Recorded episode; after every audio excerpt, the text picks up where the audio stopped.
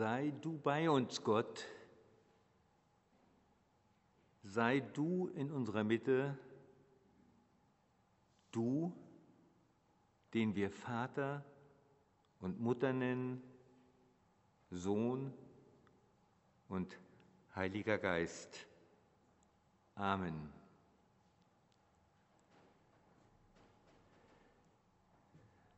Liebe Gemeinde,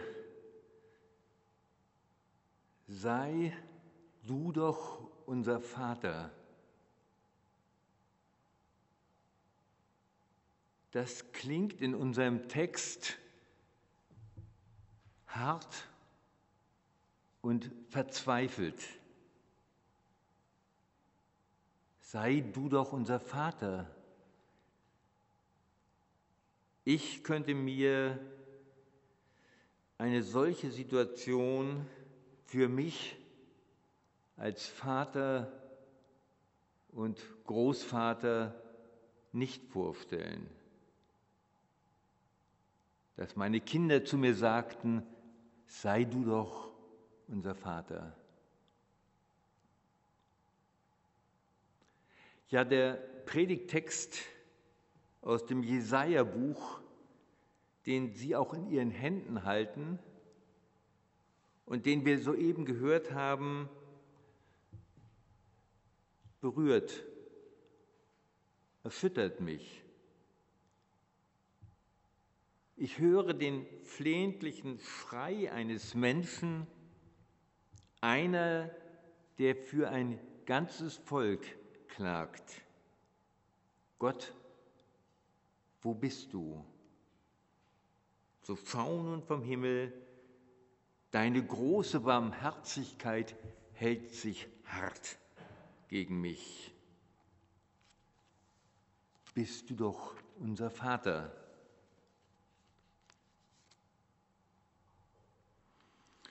So klagt nur jemand, der sich in einer äußersten Not befindet und in letzter Verzweiflung eine verloren gegangene Gemeinsamkeit, eine verloren gegangene Vergangenheit beschwört.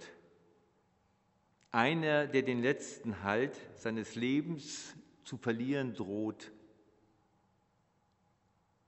Wo bist du, Gott? Nachher werden wir gemeinsam das Vaterunser beten. Vater unser, der du bist im Himmel. In diesen Worten spiegelt sich gleichsam unser Predigtext als Schrei. Wo bist du, Gott? So schauen und vom Himmel herab und sieh herab, bist du doch unser Vater.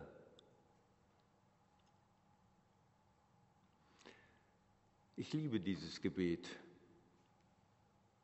in seiner Einfachheit und vermute, dass nicht wenige unter Ihnen sind, die wie ich an diesem Gebet hängen und es weitaus öfter sprechen als nur im Gottesdienst. Vielleicht und nicht nur in Situationen, in denen wir uns in einer besonderen Not befinden, am Krankenbett oder am Grab. Und immer wieder wundere ich mich, wie selbstverständlich wir an diesem Gebet festhalten, indem wir Gott unseren Vater nennen. Trotz aller Religionskritik weiß doch jedes Kindergartenkind heute, dass Gott nicht im Himmel wohnt. Vater unser, der du bist im Himmel. Trotz aller Kritik an der Vätergesellschaft, an den Vätern und an den patriarchalen Strukturen unserer Gesellschaft, trotz des Wandels des Gottesbildes infolge feministischer Bibelkritik, was dazu führt, dass wir in einigen, bei einigen Gelegenheiten beten Vater und Mutter im Himmel, bleibt es letztlich bei einer fast anrührenden Selbstverständlichkeit, dass wir dieses Gebet mit den vertrauten Worten sprechen, Vater unser, der du bist im Himmel.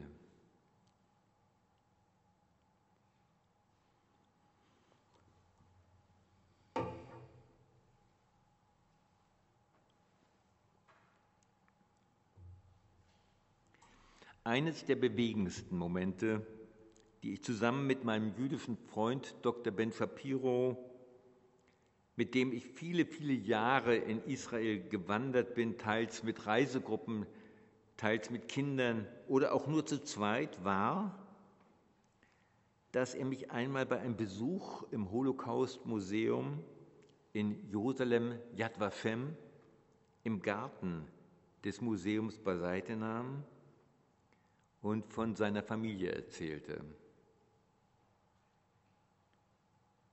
Dabei las er die Namen seiner im Holocaust ermordeten Cousinen und Cousins, seiner Onkel und Tanten aus einem kleinen gelbledernen Notizbüchlein vor.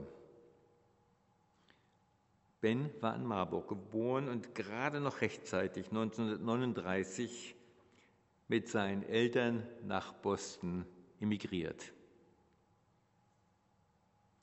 Am Ende der Lesung bat mich Ben,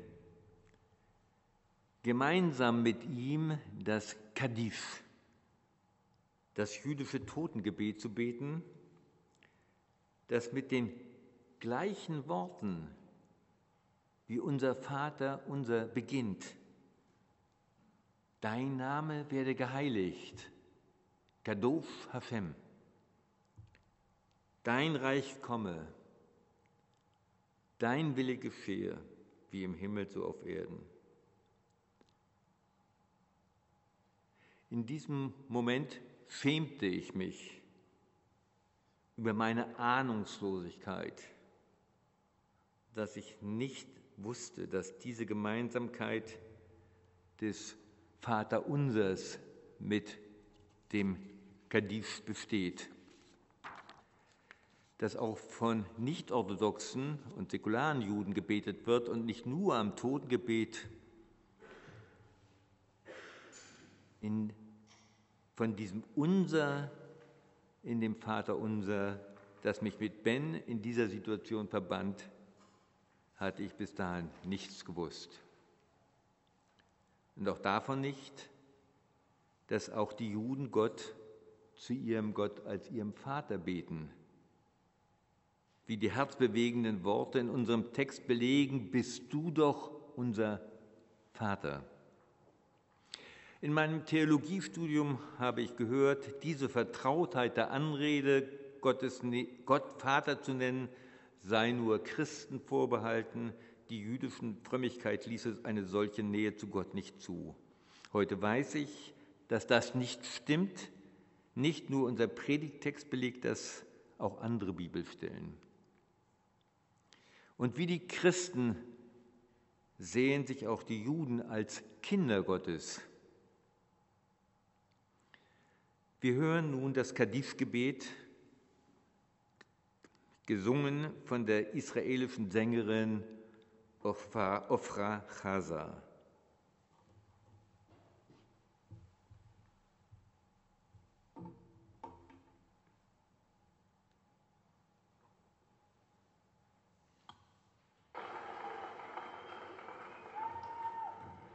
Kaddish. For salvation, Kaddish. For redemption, Kaddish for forgiveness, Kaddish, for health, Kaddish, for all the war's victims, Kaddish, for all the Holocaust's victims, Kaddish.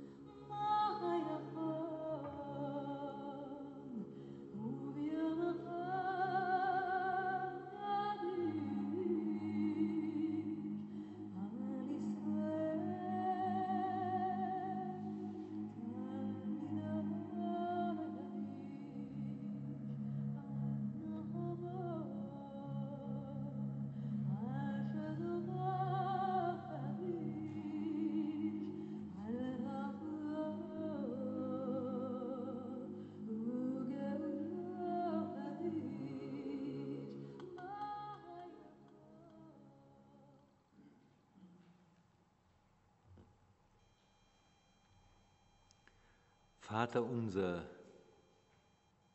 der du bist im Himmel. Unser Text aus dem Jesaja-Buch überschreitet in seiner Radikalität alle religiösen Muster eines Klagepsalms. In ihm gibt es nur einen, der klagt, niemand antwortet. Es gibt nichts Verbindendes, nichts, was war, nichts, was ist. Die gemeinsame Geschichte ist gelöscht und vernichtet. Wir sind geworden, heißt es dort, wie solche, über die du niemals herrschtest, wie Leute, über die dein Name nie genannt wurde. Abraham weiß von nichts und Israel kennt uns nicht. Kein Ort mehr, an dem Gott und sein Volk sich begegnen könnte. Unsere Widersacher haben dein Heiligtum zerstört. Gemeint ist die Zerstörung des Tempels in Jerusalem im Jahre 587 vor Christus. Das heilige Volk ist vertrieben. Der Sinai und die Tora, die einst das Volk Israel ausgezeichnet haben als das erwählte Volk Gottes, werden nicht einmal erwähnt. Das Urteil ist so hart und so endgültig, wie es sich nur zwischen zwei Eheleuten anhören mag, die am Ende eines langen Weges sich nichts mehr zu sagen haben. Außer vielleicht ein letztes Wort. Du bist noch immer meine Frau, mein Mann, meine Mutter, mein Vater von alters her. Das immer noch geht bis an den Boden des langen, dunklen Schachtes der verlorenen Vergangenheit. Du, Herr, bist unser Vater immer noch, unser Erlöser. Das ist von alters her dein Name. Die Erinnerung an die Errettung Israels aus Ägypten blitzt am Boden dieses Schachtes auf. Die Erinnerung, das erste Willkommen des Kindes nach der Geburt, schön, dass du geboren bist. Die Erinnerung an den ersten Kuss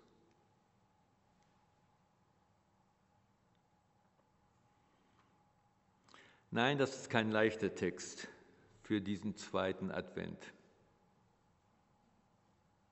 Er reicht bis zu Hiob, an dessen Klage sich, dessen Klage sich zur Anklage steigert. Gott, gibt es dich überhaupt?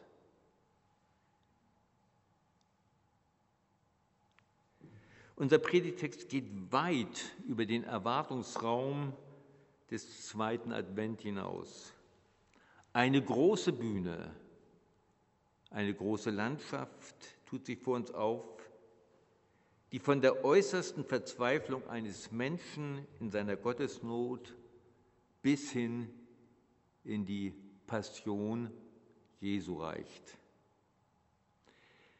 In Matthäus 26 wird erzählt, nach dem letzten Schrei Jesu, mein Gott, mein Gott, warum hast du mich verlassen, zerriss der Vorhang des Tempels, der das Allerheiligste von dem übrigen Tempel trennt, von oben bis unten. Gott selbst erschien, der dort auf einem Thronsessel über der Bundeslade thronte, geschützt von zwei Cherubinen und zeigte sich so als Vater Jesu. Da erbebte die Erde und die Felsen zerbarsten, heißt es weiter im Matthäusevangelium. Der römische Hauptmann aber, der das ganze Geschehen miterlebte, sagte, wahrlich, das ist Gottes Sohn. Am Ende unseres Textes heißt es, ach, dass du die Himmel zerrissest und führest herab, dass die Berge vor dir zerflössen.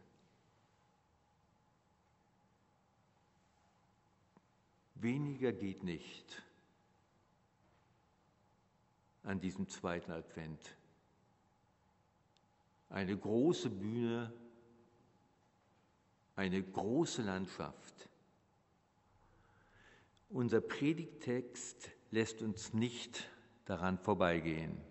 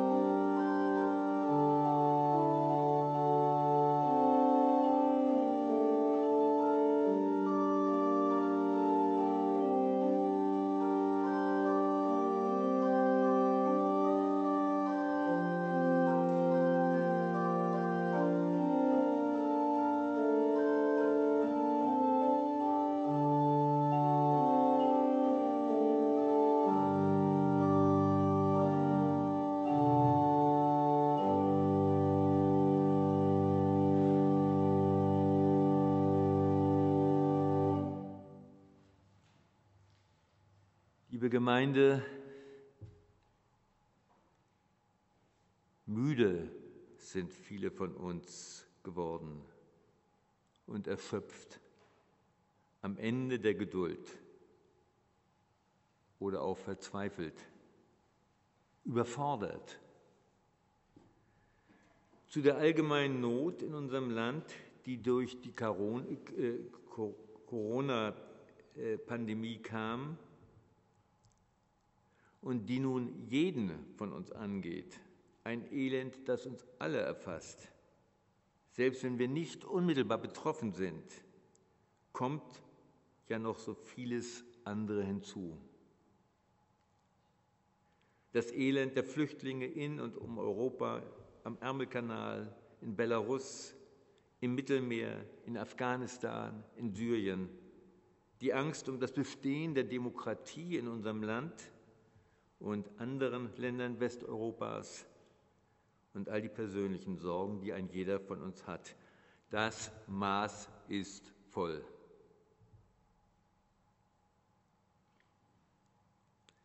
In dieser Situation sind wir überempfindlich geworden gegenüber jeglicher Art von Trost, sei es von Seiten der Politik oder kirchlicherseits und auch wie er bemüht durch die Medien daherkommt. Und gerade deshalb bin ich dankbar für diesen Bibeltext zum heutigen Sonntag Er lässt keinen billigen Trost zu und lässt unserem Klagen einen weiten Raum. Bist du doch unser Vater. Mit und jenseits unseres Textes aus Jesaja finden wir ihn, den Gott, den wir von alters her Vater nennen. Wir finden Gott in der Tiefe an einem Ort, an dem wir nichts oder alles erwarten können.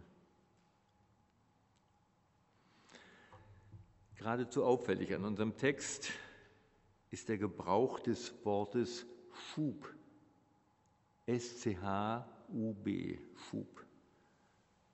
Das Wort steht in der hebräischen Bibel für Umkehr, Buße. Im Neuen Testament heißt es Metanoia. Auffällig ist nun, dass in unserem Text von Buße in diesem Sinne nicht die Rede ist. Von einem Menschen, der so am Boden liegt, ist nichts zu erwarten. Ihm noch mehr aufzubürden, wäre wohl unbarmherzig. Wenn es doch noch etwas zu erwarten gäbe, dann jenseits dieser Art von Barmherzigkeit, die hart bleibt. Deine große, herzliche Barmherzigkeit hält sich hart gegen mich. Wenn es doch noch etwas zu erwarten gäbe, dann einzig, dass Gott sich ändert, dass Gott umkehrt. Kehre zurück um deiner Knechte willen. Kehre zurück, kehre um, heißt es in unserem Text an Gott gerichtet. Und das ist eben mehr, als zu erwarten ist. Mehr als nur Gott hilf. Mehr als nur lass uns zurückkehren zu den Anfängen mehr als nur ein erträumtes Coming Home, mehr als alles, was sich Menschen erträumen können. Jede Sehnsucht hat einen Ausgang in einem Verlust und ein Ziel, das auf einen Ausgleich hoffen lässt. Darüber hinaus aber gibt es noch ein anderes Sehnen. Eine Sehnen, die über ein Homecoming zurück zum Vater hinausgeht. Christ, der christliche Glaube hat mit dem Älterwerden und nun befinde ich mich in dieser Situation und mancher von uns. Der christliche Glaube hat mit dem Älterwerden gemeinsam, dass die Sehnsucht zunimmt und mit einem bestimmten Alter über das Erinnern hinausgeht, über das Maß des bis dahin gelebten Lebens einschließlich einstiger Träume. Der Altersforscher Andreas Kruse spricht von Alterstranszendenz. Jenseits der Akzeptanz des Unabänderlichen, schreibt Kruse, verliert die Endlichkeit ihren bedrohlichen Charakter. Das Verständnis von Zeit und Raum und Objekten verändert sich grundlegend. Unsere Sehnsucht eröffnet so weite Räume. Sie öffnen sich uns, wenn wir Musik hören, ein Gedicht oder ein Roman lesen, wenn wir uns an der Natur freuen, freuen und wenn, die Nähe, wenn wir die Nähe von Menschen erfahren, die wir lieben. Und Sie geht ein jedes Mal darüber hinaus. Transzendieren heißt eine Grenze überschreiten. In unserem heutigen Predigtext zum zweiten Advent überschreiten nicht wir die Grenze, sondern Gott. Gott überschreitet die Grenze zu uns. Schub verändert sich, transzendiert zu uns. Als Vater, Sohn und Heiliger Geist, was auch immer das heißen mag, wie wir es am Anfang eines jeden Gottesdienstes beten. Weihnachten erzählt diese Geschichte der Grenzüberschreitung Gottes zu uns. In einem Lied, gesungen von dem kanadisch-jüdischen Poeten und Liedersänger Leonard Cohen, heißt es, da ist ein Riss in allem. So kommt das Licht herein. There is a crack in everything. That's how the light gets in. Ich würde das Lied natürlich am liebsten vorspielen, aber Sie kennen es vielleicht. Dieses Lied heißt ganz einfach Anthem, zu Deutsch Hymne.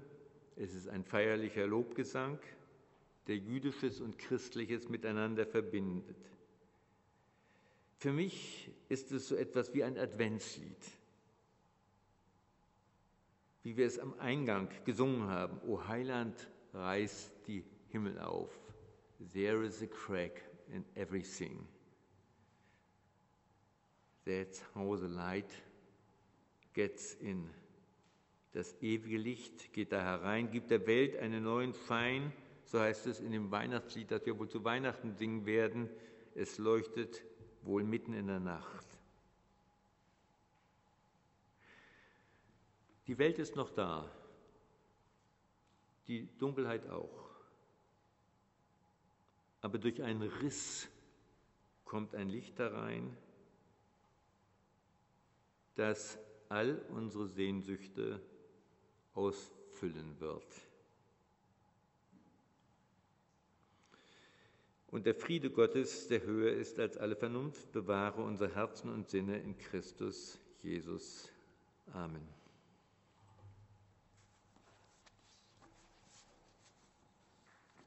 Amen.